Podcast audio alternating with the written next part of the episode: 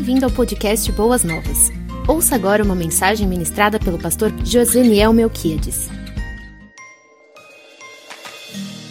A Igreja de Jesus Cristo foi instituída por ele e foi deixada na terra para instruir a humanidade não apenas no caminho da salvação, da vida eterna, na recompensa após morte.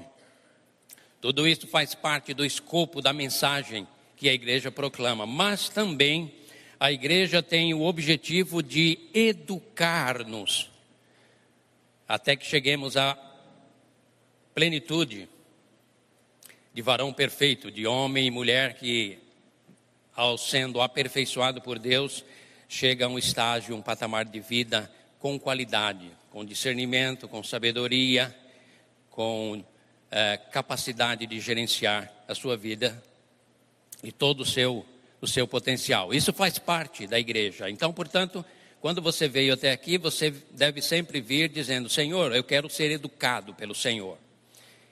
Eu não sou mal educado no sentido de grosseiro, rústico. Eu quero ser educado pela tua palavra, pelo teu, pelo teu Espírito Santo.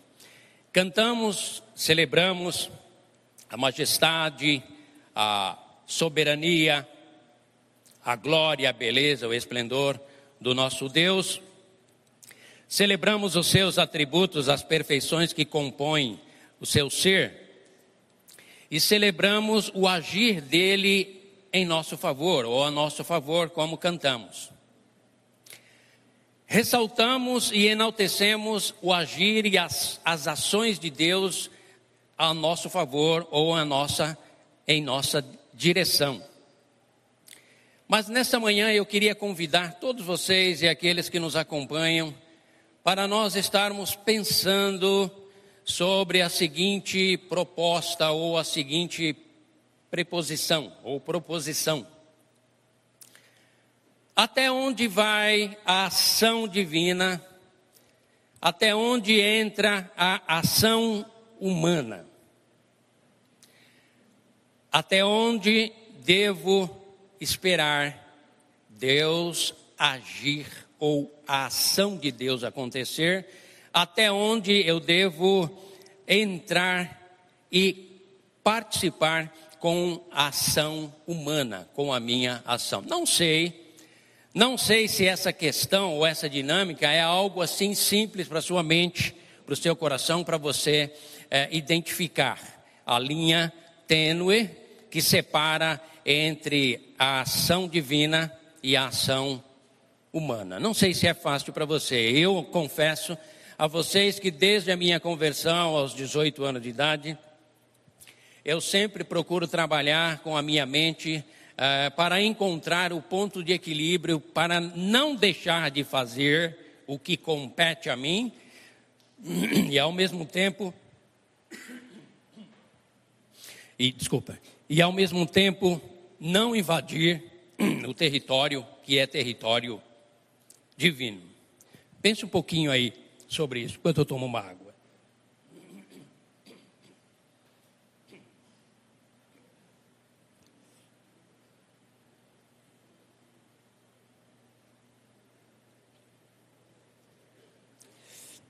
Separamos um texto que fala sobre o agir de Deus, que está em Isaías 43, de 11 a 13.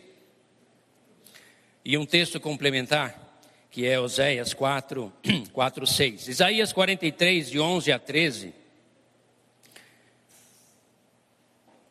Nós lemos assim: Não se esqueça da nossa proposição.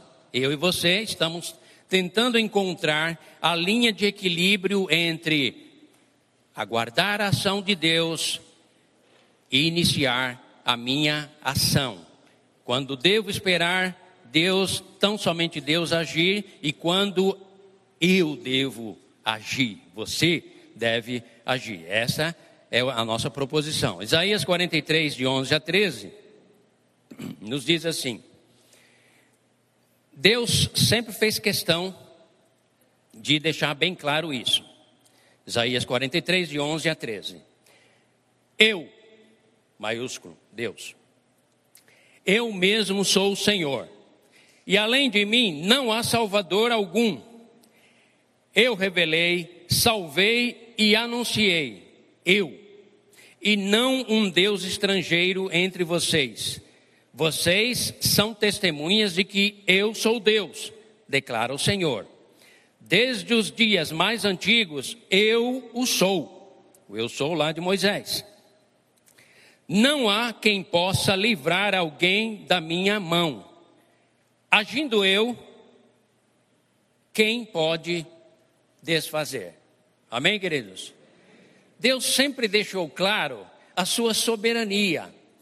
Deus sempre deixou claro a sua glória, a sua grandeza, a sua onisciência, a sua onipresença, o seu agir para com todo o universo e especialmente para com a humanidade, para com os seres humanos. Através da história de Israel, eu e você encontramos todas essas informações que vão nos dar suporte, subsídio necessário para construir a minha e a sua espiritualidade fundamentada num Deus que é único, soberano, absoluto e que age, tem ação efetiva, desde sempre. Desde a unidade na triunidade em que ele subsiste em Pai, Filho e Espírito Santo, a ação dele gira em torno dele mesmo.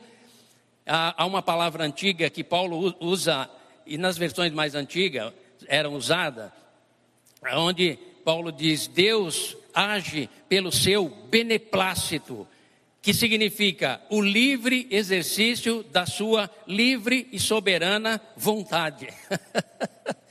Parece meio, meio complicado, mas olha, queridos, é por isso que eu disse para você: hoje nós, nós estamos pedindo a Deus para sermos educados, porque não queremos errar, não queremos deixar de agir quando devemos e não queremos agir quando não deveríamos.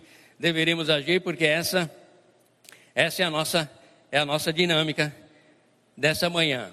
Parece simples ou parece até mesmo uma indagação filosófica, mas não é uma, uma indagação, um questionamento filosófico. É um, é um questionamento espiritual, é um questionamento que a sabedoria nos, nos impulsiona em direção a ele, a, a esse conhecimento. Por quê?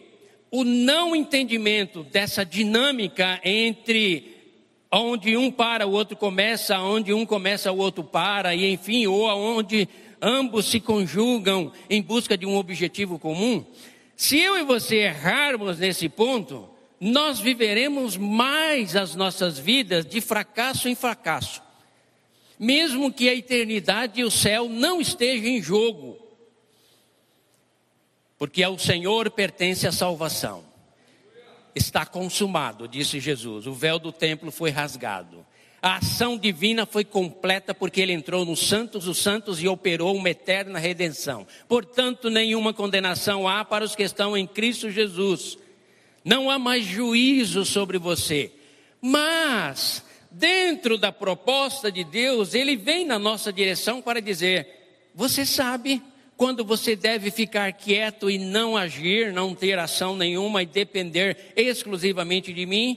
Você sabe quando você deve começar a dar, dar passos de atitudes e ter ações efetivas?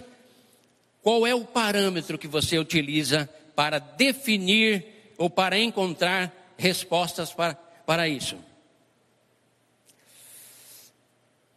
Conta-se uma história de um homem piedoso muito piedoso e temente a Deus, e que inclusive escreveu no seu. Ele tinha um barco, um veleiro, e ele gostava de velejar. E ele escreveu no seu barco, Salmo 46, versículo 1. O Senhor é o nosso refúgio e fortaleza, socorro, bem presente na hora da angústia. Era um homem muito piedoso e era alguém que realmente amava a Deus.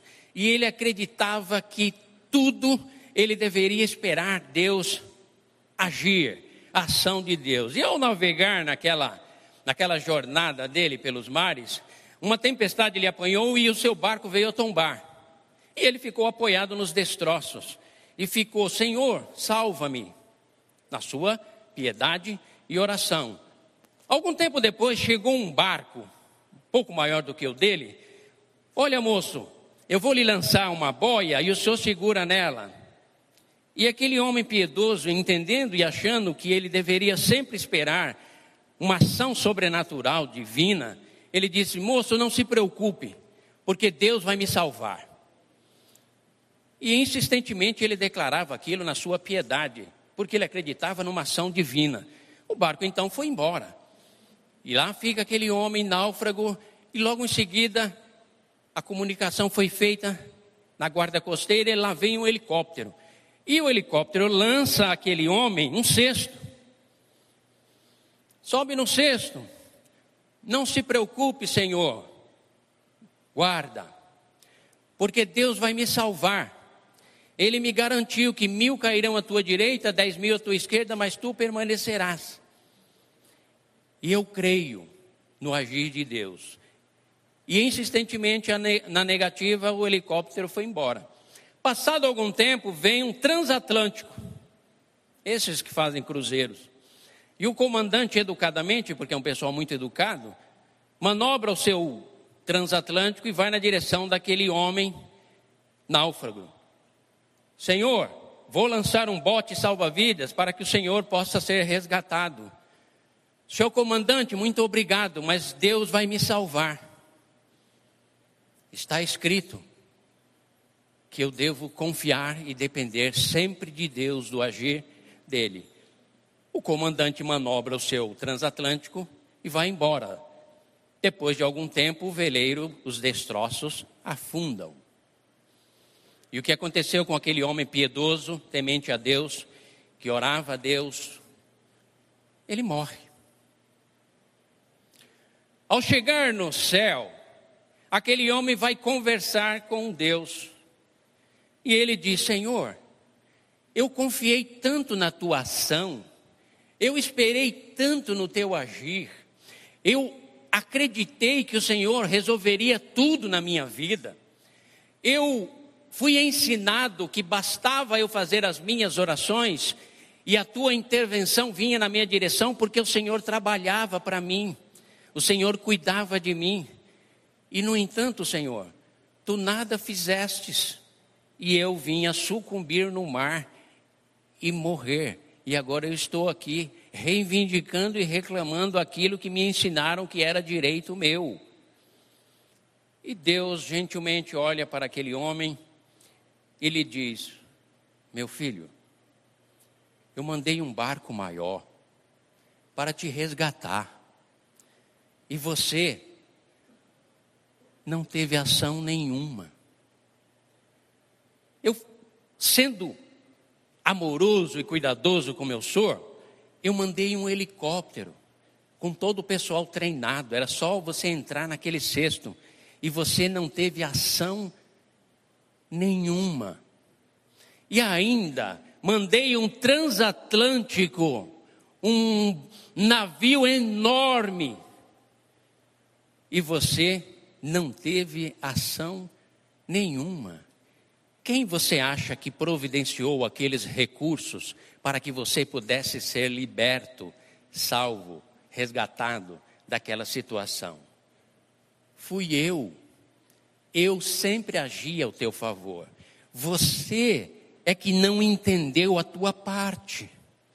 Você não entendeu que você deveria ter ações concretas e efetivas para na interação e no relacionamento comigo, a minha vontade soberana prevalecesse sobre você?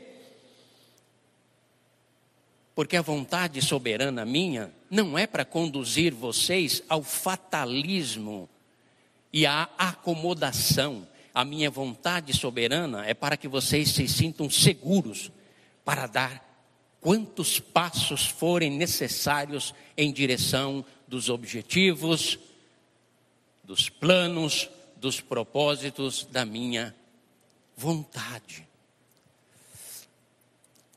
A beleza do cristianismo e do Deus revelado em Cristo Jesus é que na interação dele conosco, ele não nos criou e nem nos, nos condicionou a um chip de comando, aonde obedecemos às suas ordens de maneira irracional e não temos nenhuma coparticipação com ele nos seus propósitos, nos seus planos, oh queridos.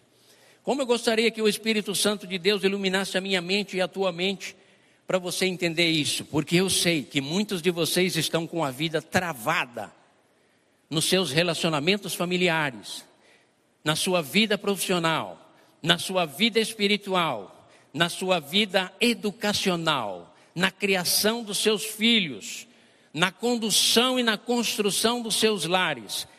Porque muitos de vocês, muitos de nós, muitos de vocês que nos acompanham estão esperando Deus, Deus agir, porque não entendem a separação e o momento correto e exato aonde você deve agir.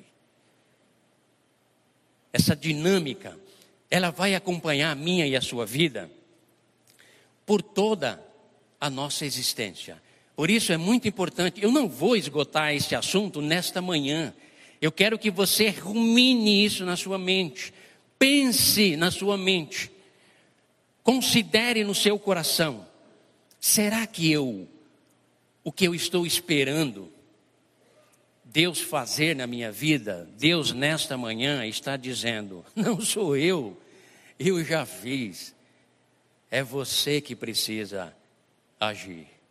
Ou então você pode raciocinar: será que eu não estou atrapalhando o agir de Deus, sendo precipitado, invadindo um território divino com a minha ação humana? Percebem, amados? Porque Deus nos trouxe aqui nessa manhã para sermos educados e orientados por Ele, porque Ele sabe que se você pôr a mão aonde não é território seu, você terá prejuízos. Ele sabe que se você deixar de pôr a mão aonde é incumbência e território seu, o milagre não vai acontecer, amados.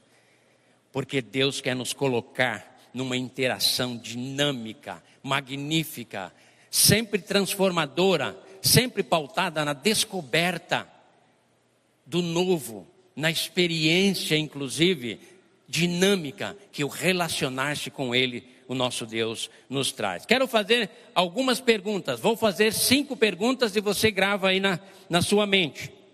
Primeira pergunta: qual o limite do agir humano? Primeira pergunta: qual o limite do agir humano? Até onde você deve entender que é ação sua? Segunda pergunta, depois eu vou dar as minhas respostas que podem coincidir com as suas respostas ou não. Porque não é uma resposta absoluta, fechada, é uma resposta aberta que depende da sua compreensão e do seu grau de maturidade. Eu vou responder. Qual o limite do agir humano? Na minha concepção, eu respondo: o que é estabelecido pela palavra. Qual o limite do agir humano? na minha concepção, é o que é estabelecido pela palavra. Qual a nossa dificuldade de entendermos o limite do nosso agir? Oséias 4, 6. O meu povo é destruído, o meu povo padece por falta de conhecimento. Percebem, amados? Percebe que nós, pastores, quando ficamos aqui insistentemente, irmãos, leiam a Bíblia, leiam a Bíblia toda, leiam a Bíblia aos poucos, le, leiam a Bíblia. Não é liturgia, ortodoxia da religiosidade. É que a falta do conhecimento da palavra produz em nós uma incapacidade de compreensão dos limites aonde, até onde eu devo ir e onde eu tenho que tirar a mão totalmente e dizer é território, é território divino. Segunda pergunta: como entender quando devo agir ou esperar Deus agir? Como, como, como entender? Porque nós sabemos que Deus age, não há dúvida no meu e no seu coração quanto a isso. A nosso, nosso grande conflito e que estamos raciocinando nessa manhã é até onde eu devo esperar isso acontecer e até onde eu devo ter algumas iniciativas. Né? Então, como entender quando devo agir ou esperar Deus agir? Eu respondo, respondo para mim, você pode responder para você. Né? Observe suas motivações e objetivos das ações. Faça uma avaliação do porquê você está agindo. Né? Em segundo, ah, ah, ações, é preciso entender isso. Ações que visam transformar pessoas Qualquer ação que visa, que tem como objetivo transformar alguém, é território meu, diz o Senhor, é do Espírito Santo de Deus. Muitos, aplicando isso às nossas vidas, muitos de nós estamos perdendo os nossos filhos e filhas porque estamos tentando adestrá-los espiritualmente, condicioná-los, estamos colocando a mão num território que não é teu. Enquanto o menino estava em formação, você, se você cumpriu o que Deuteronômio diz, Deus diz através de Deuteronômio: olha, quando caminhares pelo menino, cita a palavra. Quando for jogar futebol com o menino, cita a palavra. Quando estiver pescando com o menino, a menina, passeando, surfando, andando de skate, introduz a palavra no coração dele, para que uma geração passe a outra geração. Se você teve essas ações, e de repente o teu menino ou a tua menina começa a tomar um rumo diferenciado, pai, este menino, essa menina foi consagrado ao Senhor. É território seu, Senhor. Intervenha, Pai. Ajude-me a amar intensamente este menino, essa menina, porque é o máximo de ação que eu posso cooperar com o Senhor para tocar no coração dele, porque quem pode conhecer o coração humano a não ser o Senhor? Quantos irmãos e irmãs eu já ouvi ao longo dessa da minha vida como cristão montando armadilhas para atingir o coração do esposo ou da esposa, querendo aproveitar um aniversário, querendo aproveitar uma, uma, um momento de festa, um momento de celebração, criando todo um enredo, achando que com essa estratégia de ação vai atingir o coração da pessoa. Pode até atingir, mas não é a sua estratégia. É a ação do Espírito Santo de Deus. Quantos de nós estamos tentando influenciar os nossos colegas de trabalho, de condomínio, de convivência, repreendendo-os por conta do seu estilo de vida, reprovando, apontando, acusando, recriminando e tendo ações desastrosas no que diz respeito à expansão do reino de Deus. Não é por força nem por violência, diz o Senhor, mas é pelo mover do meu espírito. Percebe, amados? Ah, Deus estabelece claramente, só que isso passa pela compreensão da palavra, das, das Escrituras. Terceira pergunta. A, a, minha iniciativa, terceira pergunta, a minha iniciativa é realmente necessária? Ter iniciativa é realmente necessário? Sim, amados. Deus não nos criou para sermos pessoas reativas. Deus nos criou para sermos pessoas proativas. Óbvio que passa pelo nosso próprio temperamento, pela nossa cultura, pelo nosso grau de intelectualidade, pela nossa visão, cosmovisão do mundo, pela maneira como, como fomos criados, pelo estímulo que recebemos dos nossos pais, autoconfiança, autoestima que recebemos, passa por tudo isso, mas olhando no geral o propósito e a vontade divina e a criação sua, nós seres humanos, homens e mulheres, ele nos criou para sermos proativos. Vai lá, Adão, dá nome aos animais, você e Eva. Eu não criei vocês para ficarem em berço esplêndido. Vocês vão cooperar com a minha criação. O movimento ecológico atual, os ambientalistas acham que eles estão na vanguarda. A Bíblia está na vanguarda. Porque a palavra de Deus que nos diz que do Senhor é a terra, o mundo e todos que aqueles que neles habitam, e que nós devemos cuidar da terra, porque é dádiva divina, não apenas por ideologia ou por filosofia, mas por princípio bíblico. Então Deus nos criou para sermos proativos.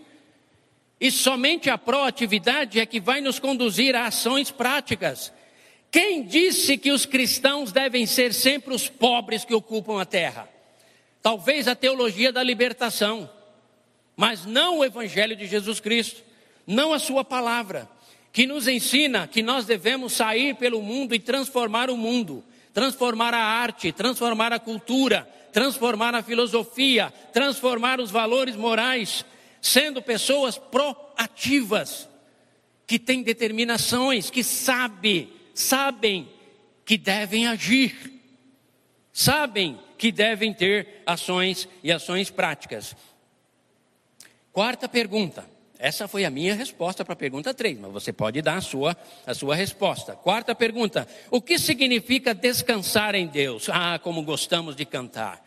Leva-me, Senhor, nas asas do teu espírito, conduz-me conduz aos altos montes para a contemplação da tua glória. Leva-me, Senhor, ao monte da transfiguração, e assim eu, eu direi como Pedro: como é bom estar aqui. Vamos fazer uma tenda para Moisés, Elias, outra para Jesus. Vamos estar aqui. Só que lá no sopé do monte tinha um endemoniado que precisava de ações, ações práticas, ações da parte dos, dos discípulos. Descansar em Deus, no meu conceito e dentro da minha percepção, são respostas minhas, particulares, subjetivas. Descansar em Deus, para mim, significa, para minha alma, fazer dele, dele, Deus, e a Sua palavra, um porto seguro, amados. Um local seguro. E um farol de orientação. Orientação. Isso para mim significa descansar em Deus. Ó oh, minha alma, descansa no Senhor, deleita-te nele, espera no Senhor. Salmo 37. E ele satisfará os desejos e os anseios e as necessidades do seu do seu coração. Então descansar em Deus tem essa essa conotação. Quinta pergunta: há perigo, há prejuízos em agir quando deveria aguardar Deus agir?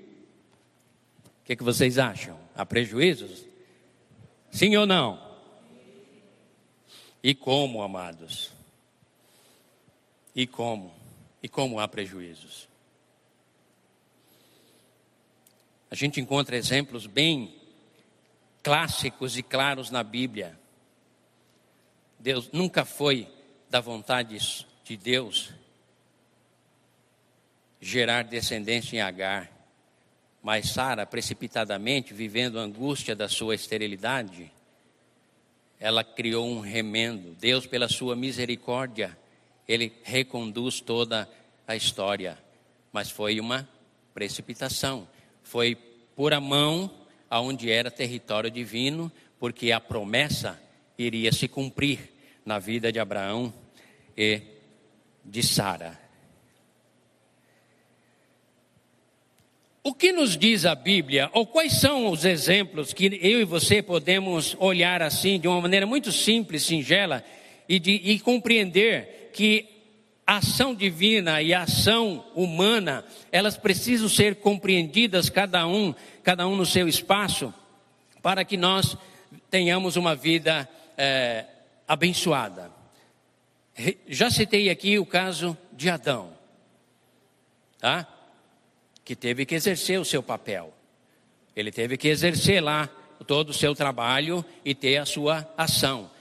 É ele que arar a terra, é ele que ia cuidar da terra, é ele que iria dar nome aos animais. Ele com Eva. Olhe para Noé. Imagina Noé, se ele fosse como muitos de nós. Deus veio deu uma revelação. Noé, a iniquidade da humanidade chegou, o seu cheiro, o seu fedor, chegou diante das minhas narinas e eu vou aniquilar toda a terra. Mas eu quero montar um projeto de salvação que se chama a arca. Imagina se Noé fosse como muitos de nós. Ah, Senhor, fecharei os meus olhos, subirei às montanhas, invocarei o teu nome e quando eu descer, quem sabe em 40 dias, Senhor, essa arca vai estar prontinha, através da ação sobrenatural da tua parte. Foi assim, amados? Não, amados. Noé, junta a tua família, vai cortar cipreste, madeira, vai cortar, vai serrar, vai modelar, porque eu vou te dar medida, largura, altura, profundidade, todas as características, mas quem vai fazer é você. Meu, irmãos, parece que o que eu estou falando hoje aqui, eu, eu olho para mim e digo, me parece um contrassenso diante da propagação que nós recebemos de informações evangélicas na atualidade, aonde nós sempre é, pautamos, às vezes, até mesmo as nossas canções, num Deus que tudo faz por nós. E nós ganhamos a ideia que nos assentamos e ficamos esperando Deus me servir, como se Ele fosse servo e eu fosse Senhor. Não, amados em nome de Jesus Cristo, do Espírito Santo de Deus e da Sua palavra. Mude de atitude e passe a ter uma nova atitude, uma nova ação em relação a essa dinâmica. É você que vai construir, não é? Você vai bater o preguinho lá. Você vai ter oposição dos pecadores. Você vai construir patamar por patamar, base por base, porque a orientação as determinações, as definições métricas, todas elas eu te darei, mas quem vai construir a arca é você. Que bom, né, queridos?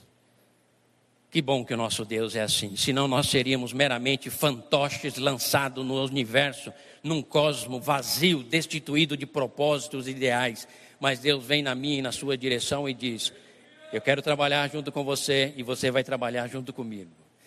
E nós vamos expandir o meu reino sobre a face da terra. Vamos explorar todo o universo. Vamos conquistar todas as galáxias. Porque um dia eu darei a vocês um novo corpo e uma nova mente, e vocês desfrutarão da minha glória. E toda essa apatia eu tirarei da mente e do coração de vocês, e tal qual eu sou, eu me deixarei conhecer por vocês. Vocês serão o meu povo e eu serei o seu Deus. Isso é maravilhoso, queridos. Olha para Abraão e Sara, olha para José, olha para Moisés. Há uns lances interessantes na, na, na, na, na administração, na relação de, entre Moisés e o povo, Moisés e Deus.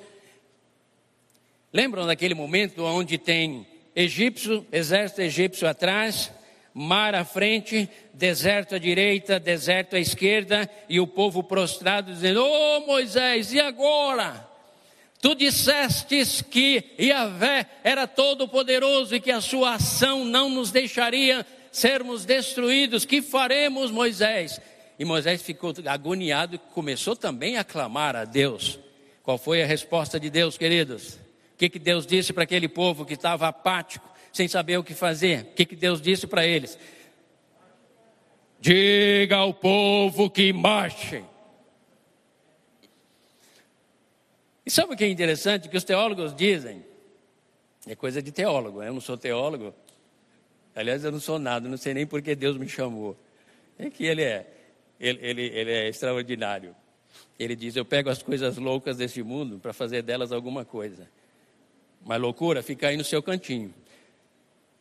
Os teólogos dizem que à medida em que o povo ia marchando, obedecendo, tendo aquela ação prática em obediência que Deus determinou, cada vez que eles iam marchando, o mar ia se abrindo. Porque foi por fé. Quem defende essa linha de pensamento diz: se o mar tivesse aberto, não seria por fé, seria por vista. Mas à medida em que os passos dos hebreus iam avançando, Passo a passo o mar ia se abrindo porque eles iam rompendo em fé. Lembra que nós cantamos isso? Mas eles tiveram que ter a sua ação prática. O eterno faz o mar abrir. O eterno faz um vento forte rasgar o mar e separá-los como muralhas. À medida em que nós temos ações práticas na direção da obediência e da busca em conhecê-lo cada vez mais. Você pega isso, se aplica ao maná. Você pega isso, se aplica às cordonizes. Você pega esse princípio da ação dos homens, que era necessário, você aplica isso à nuvem, à coluna de fogo. Quando a coluna de fogo sumia e a nuvem se recolhia, era tempo de desmontar as tendas e partirem para um novo momento na vida deles. Não era Deus que ia lá e desmontavam as tendas, eram as mãos dos israelitas, dos hebreus, que desconstruíam as tendas, juntavam tudo e se mudavam. Então nós, nós encontramos, encontramos também pessoas que invadiram o território divino com ação humana. Sabe o nome dele? Saul. Saul foi sacrificar e ele tinha que esperar Samuel, porque Samuel era profeta e sacerdote. E Saul, achando que ele era o bonitão, que ele era o cara, porque ele era forte, se destacava dos demais, Samuel demorou onde ele estava. Está lá em 1 Samuel. E pela demora de Samuel, Saul, achando que com boas intenções e a sua atitude de sacrificar, Deus agradaria. E ele ofereceu sacrifícios. Quando Samuel chegou, ele disse: Cometestes uma loucura por quê? Repito, invadistes o território divino com uma ação que não lhe é autorizado. Percebe, amados, o quanto nós temos que considerar direitinho essa questão? E Saul foi reprovado como rei e foi retirado dele o Espírito Santo de Deus. Presta atenção em Eli, o sumo sacerdote, que deveria educar os seus filhos, mas, no entanto, não teve ação corretiva e direcionadora, porque achou que ia desagradar os meninos. E ele desagradou a Deus, não tendo uma ação que deveria agir, ter no momento correto. E sabe qual foi a ação de Deus? Porque você me amou os teus filhos mais do que a mim, e tivesses ação, ações mais voltadas para o cuidado e a proteção deles, que é conivência com os seus pecados, você vai morrer, teus filhos vão morrer, tua nora vai morrer e você não terá descendência. Amados, é tempo de nós, igreja do século 21, deixarmos de lado uma visão romântica de um Deus que não é concebido nas páginas da Escritura porque o Deus de amor, o Deus de graça e de bondade, o qual nós pregamos e declaramos que amamos hoje, está mais com uma característica de um romancista do que propriamente com de um Deus absoluto, soberano e Senhor. Por isso ele nos traz aqui nessa manhã para dizer: você precisa agir no momento certo, porque se você agir no momento errado, ou deixar de agir no momento em que você deveria, você terá grandes, grandes prejuízos na sua vida. É maravilhoso, eu escrevi aqui, ver o divino interagir com o humano e vice-versa. É maravilhoso isso, amados. Você consegue imaginar, você igreja, cada um de nós, que Deus colocou na tua mão o poder e a unção do Espírito Santo de Deus, e você pode estender a sua mão para pessoas e invocar a autoridade do nome poderoso de Jesus e potestades serem derrotadas, amarradas, enfermidades serem destituídas e saúde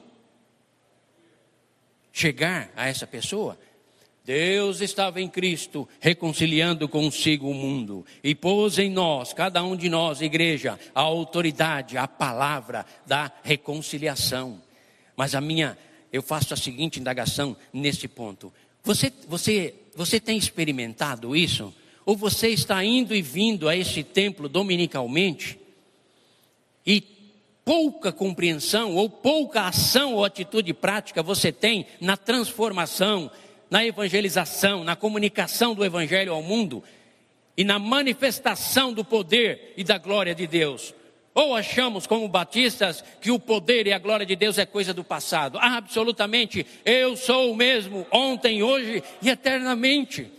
Eu só espero, só espero e desejo que o meu povo compreenda quem eu sou, tenha entendimento e avance junto comigo porque eu não tenho prazer na morte do ímpio antes que ele se arrependa dos seus pecados e se converta dos seus maus caminhos. E é através do meu povo, da ação prática do meu povo, associada à ação sobrenatural minha, que eu vou transformar o mundo, a sociedade, a sua vida, suas famílias, seus filhos, filhos e filhas, vão ver beleza em você e não religiosidade, vão ver graça e espiritualidade em você e não chatice e cobrança. Vão ver entusiasmo e empolgação cada vez que você estiver à beira da sua mesa, fazendo as suas orações ou a sua leitura bíblica. Porque ali está um homem buscando, um homem e uma mulher, buscando entender até onde eu devo ficar inerte, até onde eu devo agir, até onde eu devo esperar Deus agir, até onde eu devo tomar as minhas, as minhas, ter as minhas atitudes. Olha, por exemplo, queridos, vamos caminhar para o finalmente. Você encontra Jesus e Pedro, o divino Filho de Deus encarnado, Pedro, representando eu e você, o rústico, o ignorante, de pouco conhecimento, o estabanado, alguém que, do ponto de vista humano, nenhuma qualificação tinha, porque pescador não era culto nem instruído naquela época. Pescador era sinônimo de ignorância e falta de conhecimento. Né? Mas o que nós encontramos? Jesus e Pedro, mestre, estão cobrando impostos. Jesus pagou o imposto. Tem muita gente que não gosta dessa ação, né? Mas Jesus pagou o imposto. Mestre, o cobrador de impostos está aí para receber os nossos tributos. Ah, é, Pedro? É, e agora, Senhor? O que nós fazemos? O que faremos? O humano e o divino numa ação sobrenatural. Vai pescar, Pedro. E o que tu encontrares na barriga do peixe, você vai lá e paga o tributo da minha parte e da sua parte. O milagre da moeda, da dracna, no estômago do peixe, o eterno faz a ação. A obtenção desse recurso passa pela pesca, pela ação de Pedro. E foi o que aconteceu. Olha, por exemplo, Jesus e os apóstolos também, os doze. Ei, humanos, vocês estão pescando aí a noite inteira na ação humana de vocês. O que vocês conseguiram? Nada, Senhor. Ok, agora eu entro, ação divina. Mas vocês terão a sua participação na ação humana. Lancem as redes do lado direito. E o que aconteceu, queridos? A rede vem abundantemente. Percebem? Enquanto a ação humana somente dissociada da ação humana, o milagre não acontece a transformação não vem. Olha os quatro paralíticos que tiveram que abrir o telhado, toda uma ação humana, descobrir aquela casa, descer o homem, para que o divino tocasse o humano. Levanta-te, toma tua cama e anda. Olha para Lázaro. Todos chorando ali à sua volta, João 11. Onde está Lázaro? Pergunta Jesus, se não me engano, Maria: Senhor, ele já cheira mal. Eu não disse para você que se tu creres, tu verás a glória de Deus? Tirai a pedra. O Deus eterno, na sua ação sobrenatural, estava para fazer algo que o mundo até hoje desconhece: a ressuscitação de um morto em estado de decomposição. Mas antes da ação divina e a glória divina se manifestar, Deus convida a ação humana: tire a pedra, porque o milagre eu faço, mas a pedra é a ação de cada um de vocês. Querida igreja, Repito, não tenho a pretensão de fechar essa questão nesta manhã.